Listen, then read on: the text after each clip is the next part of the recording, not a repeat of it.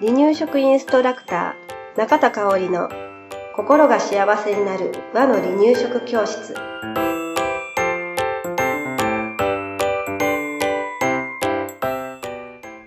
第154回です。番組アシスタントの山本智子です。よろしくお願いします。はいよろしくお願いしますえーっとねついこの間ついこの間でもないかなうちの保育所のお母さんにも相談されたことなんだけれど、はい。えー指しゃぶりって、うん。どうやったらやめさせられるのかなとか、うんそろそろやめさせたいんだけれど、っていうようなね、はい。えーことを相談されることがあります。はいでね、気がつくとちょっと暇になると指をくわえている。で寝る時は必ず指しゃぶりがないと寝られないっていう子はきっとね多いんじゃないかなと思うんですね。はい。でママもやっぱりなんだろう歯並びが気になったりするよね。ね。実は私もすごく指しゃぶりしてた子、あの自分が覚えてるぐらいの年までしてたから、はいもうそらそらうんうんうんかなりのお姉さんになるまでしてました。はいうん、だからうちの母親もすごい心配してうん歯医者さんに連れてって、うんあの歯は大丈夫だろうかっていうことをね、えー相談してたぐらいなんだけれど、私もやめられなかった。うん。親がやめろやめろって言うた言えば言うほどないのよ。そうなの。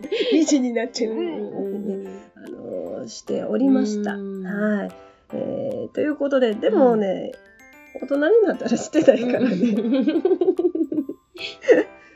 し してません、うんあのある程度の年になったらやめました。ううん。んえーということでね、うん。まああの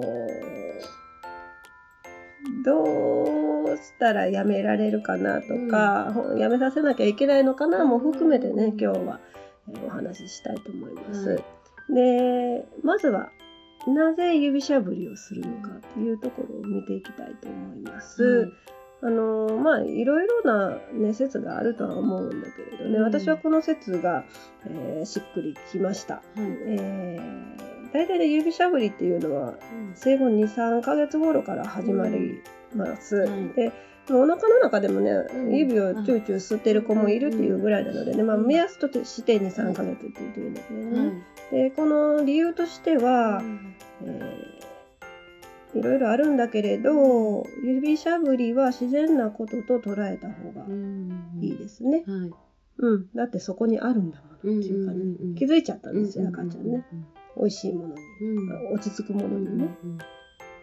うんで、あのー赤ちゃんって生まれ持ってね、うん。えーいろいろな反射があるんです。ううんん、その一つに口の近くに来たものを口の中に入れるっていう探索反射と吸鉄反射、あのあの口に入ったものを吸うっていうもの、ね、吸鉄反射っていうのがあるから指しゃぶりが始まります。でたまたま口の前に来た、えー拳手の拳ねとか指を吸うという最初の行為はとても自然なこと。うん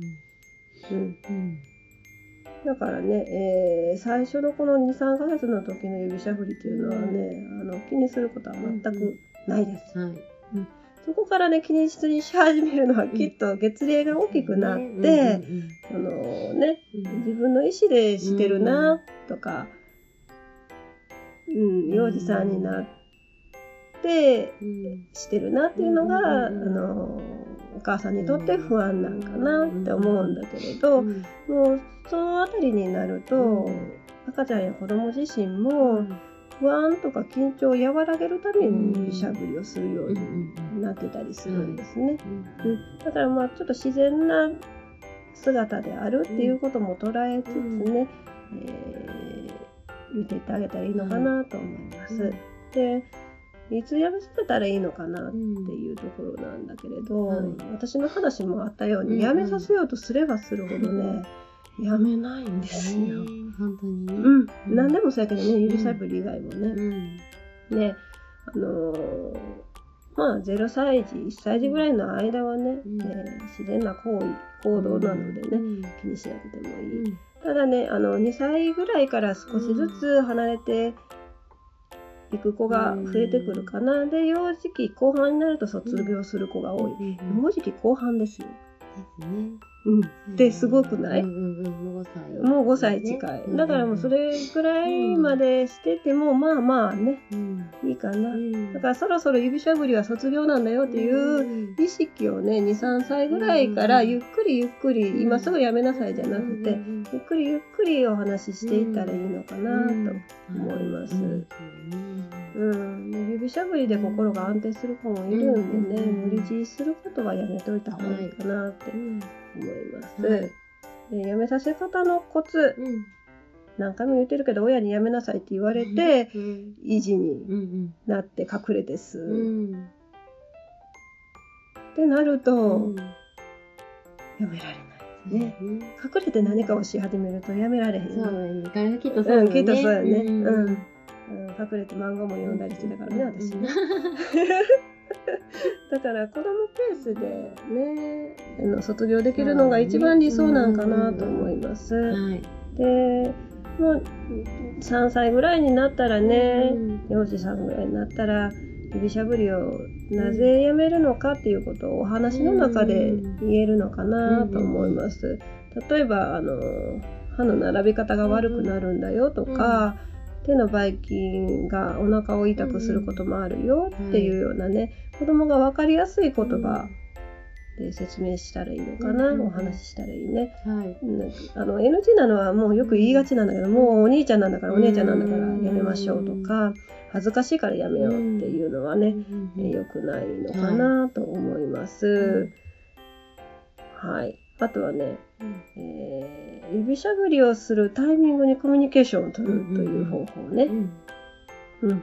あのー指しゃぶりするときってふと時間が空いた瞬間とか、なんか不安になった瞬間にするんですね。はいだからね、えーなんかに熱中して遊んでるっていう時は、おそらくしないよね。手使って遊んでるってことだね、だから指しゃぶりしそうやなっていうタイミングで違う提案の遊びをしてみたりとかお話をしてみたりとか、あの親子のスキンシップの時間に取り入れてみるということも一つの方法、はい。ね。そうしてるうちにねあのだうん。んちょっとずつちょっとずつねうん。指しゃぶりの時間がなくなるかもしれない。はい。あとはね、えー好きなキャラクターのバンドエイドを貼ってみるとか、うんね指しゃぶったら。取れちゃう。何々ちゃんが、そうそう。泣いちゃうよとか言ってね、ううん、な誰々も応援してるよみたいな感じでね励ましてみましょう、はい。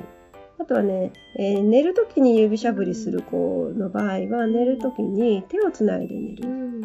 うん、で子供が寝るまで手をつないでね握って安心させてあげてね、えー寝かせてあげるっていうのも一つかな、はいうん、うんあとはねこれで私はこれでやめれたんですよ、うん親以外の大人に助言してもらう、んうん、あのーまあおばの一言だったんですよ。まあ今から思うときつい一言なのかもしれないけど、あんたまだ指吸ってんの。たった一言。たった一言。って言ってね、あのー親戚の家にみんなで泊まった時に、なんかチューチューチューチュー音がする中で、ふって見たら香りが指吸ってるっていうのをおばが見てね、で朝起きてすぐにね、あんたまだ指吸ってんの？って言われて、見られてしまったと思って、夜中に多分自然に吸ってたんやと思うんですね、無意識にね。それで多分ね、やめれたんちゃうか。夜中やってたかどうか、今もやってたらどうしよう。見に行かなきゃ。そうそうそう。あの、あの、そうそうそう。あの、寝る時のかに、おばの、その、顔と言葉を思い出して、なんか、あ、もう、この年ではしてはいけないんだっていう、ショックを与えられて、ショック療法ですね。ねそれがまたみあの、うん。ちょっとこう離れたあのね見あそうそう、離れ、ちょっとね、とかじゃなかったそうそう、親やったらもう、へーって感じへーって感じやけどね、あの、おばちゃんに言われたっていうのがショックでした。うん、だからまあ、あえて言ってもらうわけじゃないんだけれど、そういうきっかけも、言う人はいるよね。きっかけをね、与えてくれる人がね、どこかにいるはずなのでね、あの、そういう方法もあるっていうことね。はい。で、えー今回お話ししたコツいくつかうん紹介しましたけれど、はい。あのすぐに吸わなくなるわけではないうんですね。であ最近吸わないなと思ったら、また吸い始めるとかね、うんあるんですよね。で割とその指吸いじゃ指しゃぶりだけじゃなくてもさ、うんうん。そのちっちゃい時から安心できるアイテムを小学校になっても中学生になっても、うんうんあの使い続けてる子とかもいますよね。ね。うん。うん。タオルとか持ってる子もいたりする。もうん。ん。ね。うん。うん、そうそうそう。だからあのやっぱりそこを無理やりね、うんあの取ってしまうとね、うん。もう心がしんどくなってしまうこともあるからね、うんうん赤ちゃん子供のうん。ペースに合わせつつ、うんうん焦らず進めていってくださはい、い。はい、今日もありがとうございました。はい、ありがとうございました。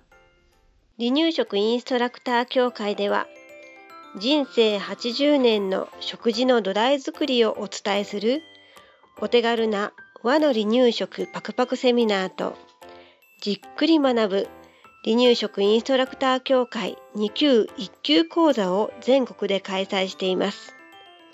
また2018年11月からは離乳食の専門講師を育てる離乳食インストラクター養成講座を行っています。詳しくは離乳食インストラクター協会ホームページをご覧くださいね。